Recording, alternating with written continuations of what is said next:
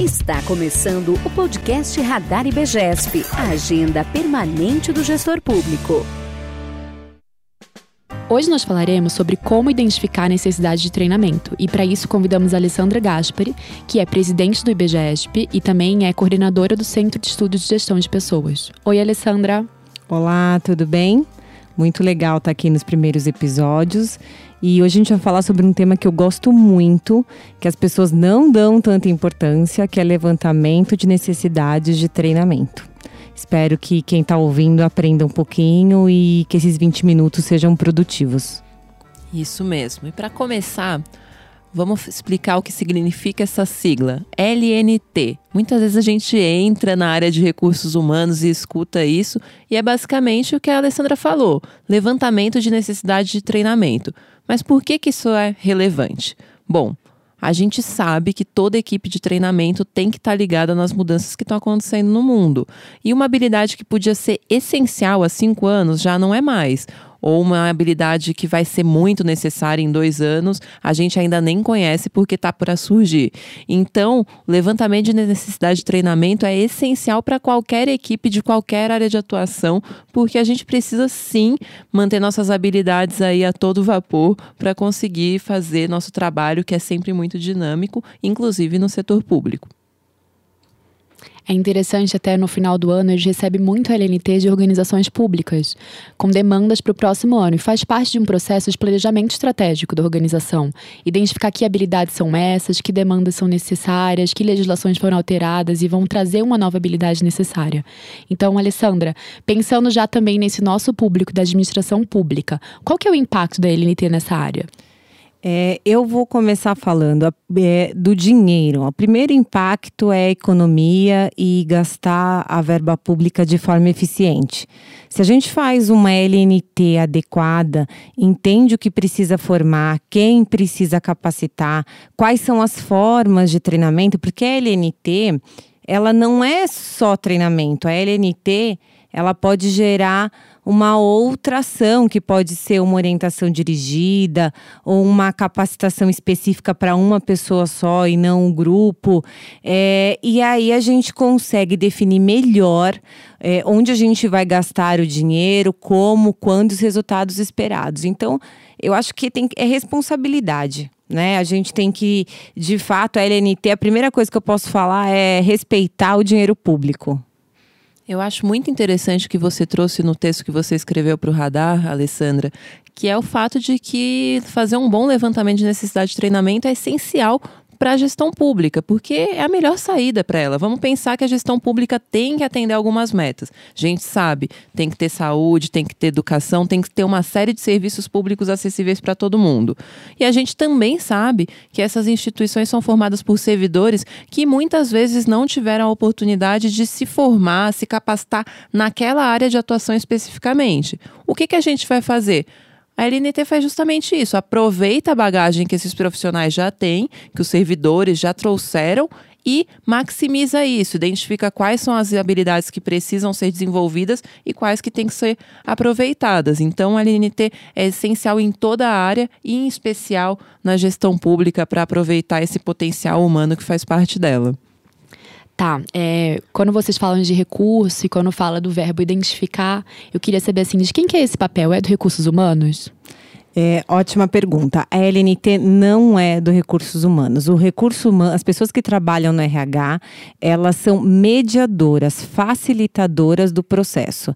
Elas, é, o LNT ele tem que ser trabalhado num todo, né? Então eu acho importante falar como que se construi um LNT e lá na matéria que eu escrevi para o Radar Gov, é, a gente tem que falar um pouco disso.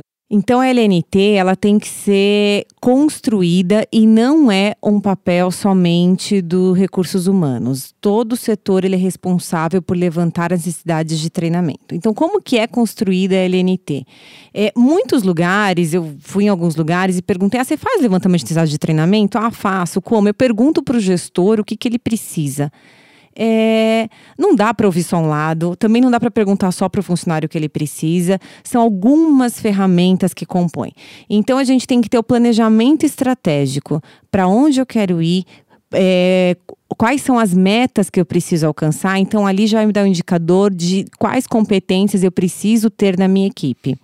Um segunda, uma segunda ferramenta é a pesquisa de clima. Eu preciso entender o ambiente que esses funcionários estão, que também vai me dar um indicador do que, que eu preciso capacitar, do que, que eu preciso formar. E quando eu falo, falei lá no começo que LNT não sempre surge um treinamento, às vezes na LNT a gente tem que ter um endomarketing, melhorar a, o posicionamento das pessoas na empresa. Então, é, veja que é bem coerente você não precisar sempre de um treinamento. Uma terceira ferramenta, que aí a gente dá para fazer um podcast só disso, é a questão da avaliação de desempenho.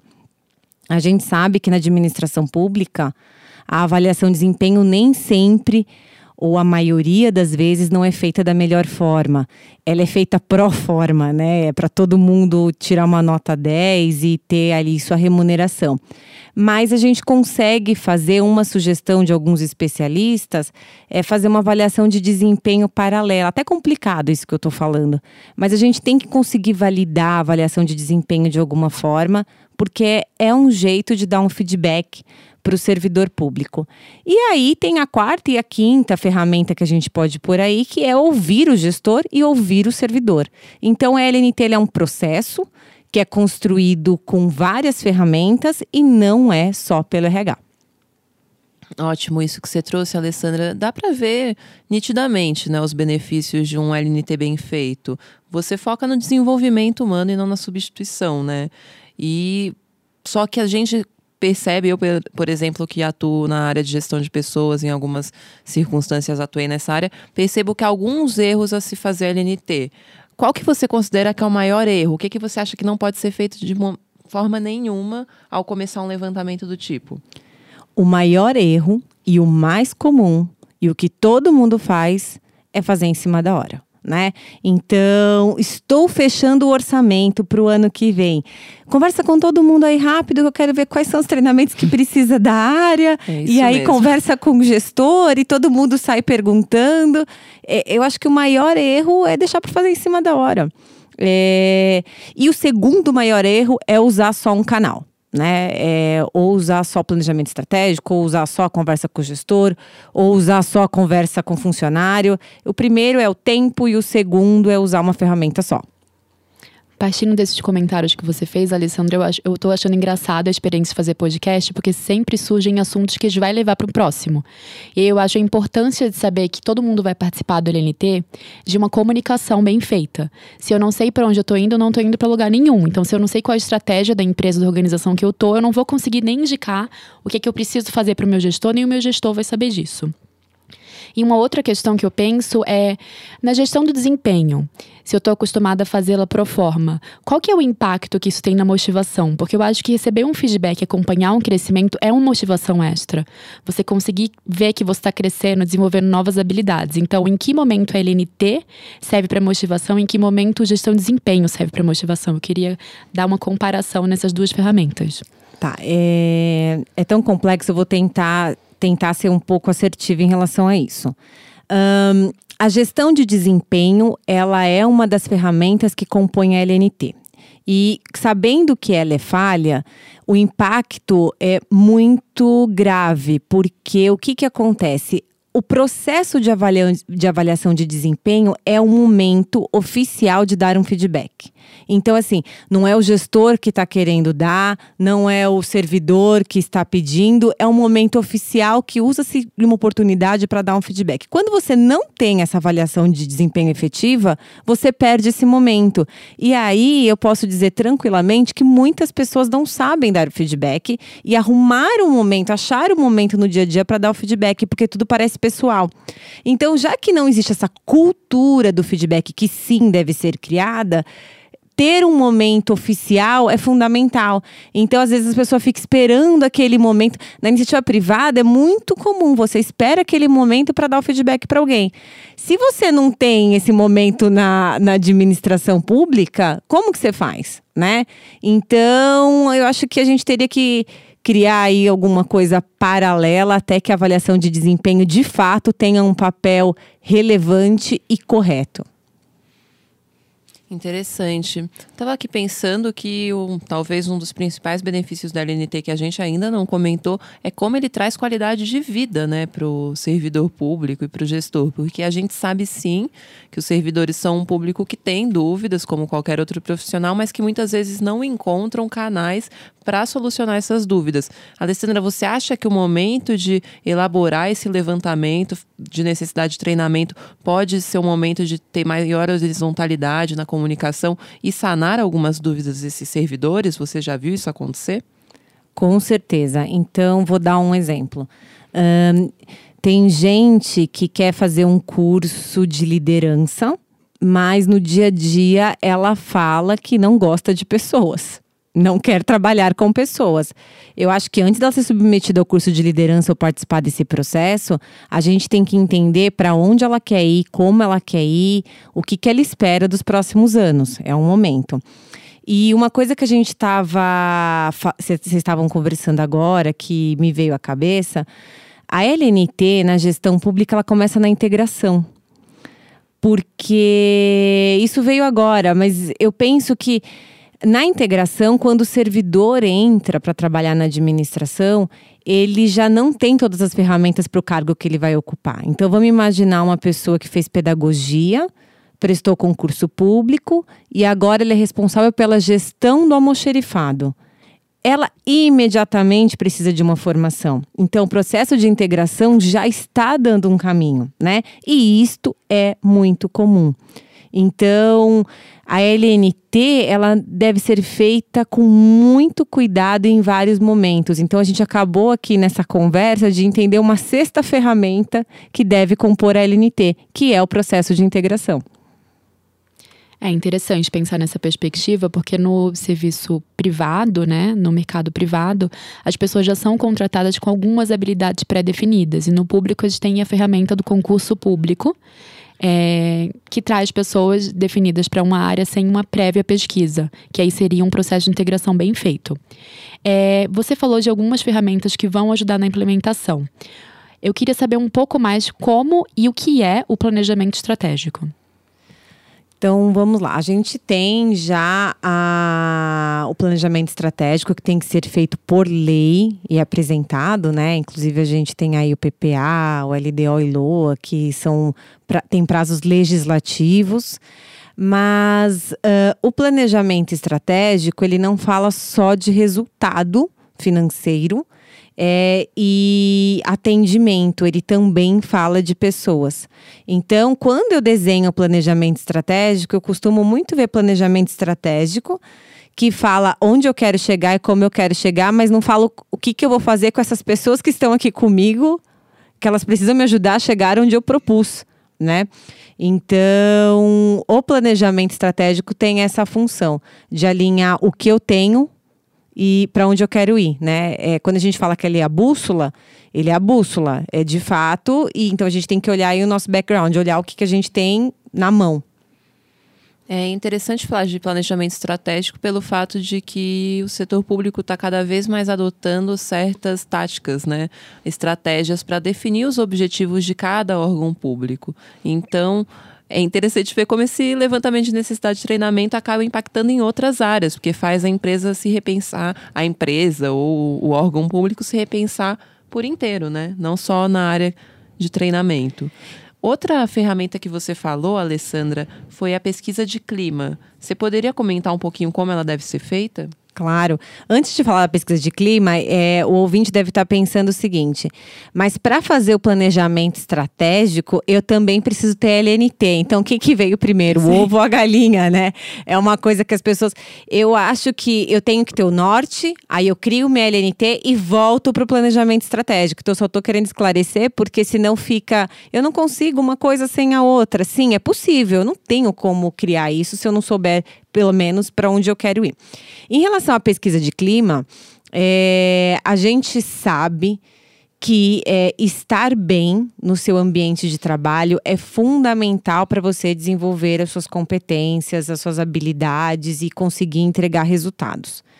E a pesquisa de clima, às vezes, ela é um pouco ignorada porque ah, eh, realmente eu tô aqui no ambiente público, nesse hospital, é de fato que eu não tenho recursos, a minha cadeira tá quebrada, ou eu não tenho papel, ou eu não tenho lugar para comer, né? Existem lugares que você não tem onde, você pode levar até a marmita, só que você não tem como comer, aonde comer.